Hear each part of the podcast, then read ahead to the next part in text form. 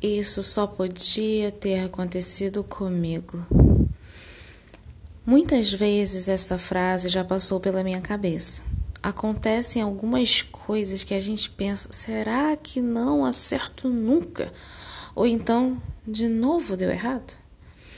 Situações inusitadas, condições climáticas desfavoráveis, mudanças que não acontecem do jeito que queremos, sentimentos que continuam ali e ocasiões que nos parecem tão anormais e que, se fossem com outra pessoa, com certeza já não estaria mais assim, ou teria acontecido de outra forma. Mas eu estava pensando.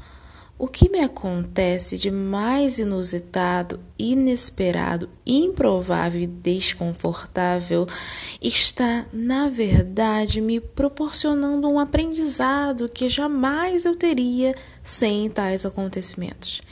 E se realmente não ocorre com mais ninguém, penso que estou sendo privilegiada com um intensivão sobre como viver a vida intensamente a despeito das diversidades.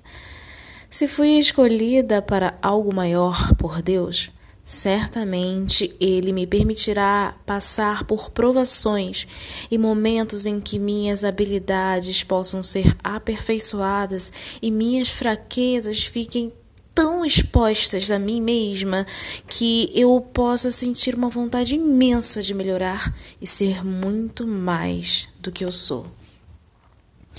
Posso achar que está bom, mas Deus está vendo que pode melhorar muito. Então, ele joga um balde de água fria na minha cara e me faz acordar para a vida.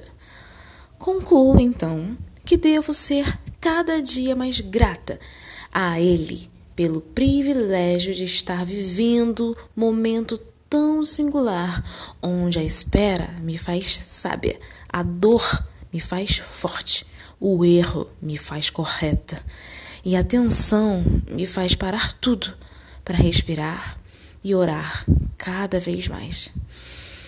Perseverar. Perseverança. Esta continua sendo a palavra que ecoa dentro do meu peito. Quantas aventuras e surpresas se fazem necessárias para a construção de um livro empolgante e atraente quanto mais em minha vida, cujo autor é aquele que criou todas as coisas, se assenta no alto e sublime trono e atenta, mesmo assim, para o coração humilde e disposto a amar. Com certeza será uma história muito boa de ser lida. O fim das coisas é melhor do que o início delas. Eclesiastes 7, verso 8. Eu creio nisso. Isto só podia ter acontecido comigo. Claro, a lição é para mim e a recompensa também.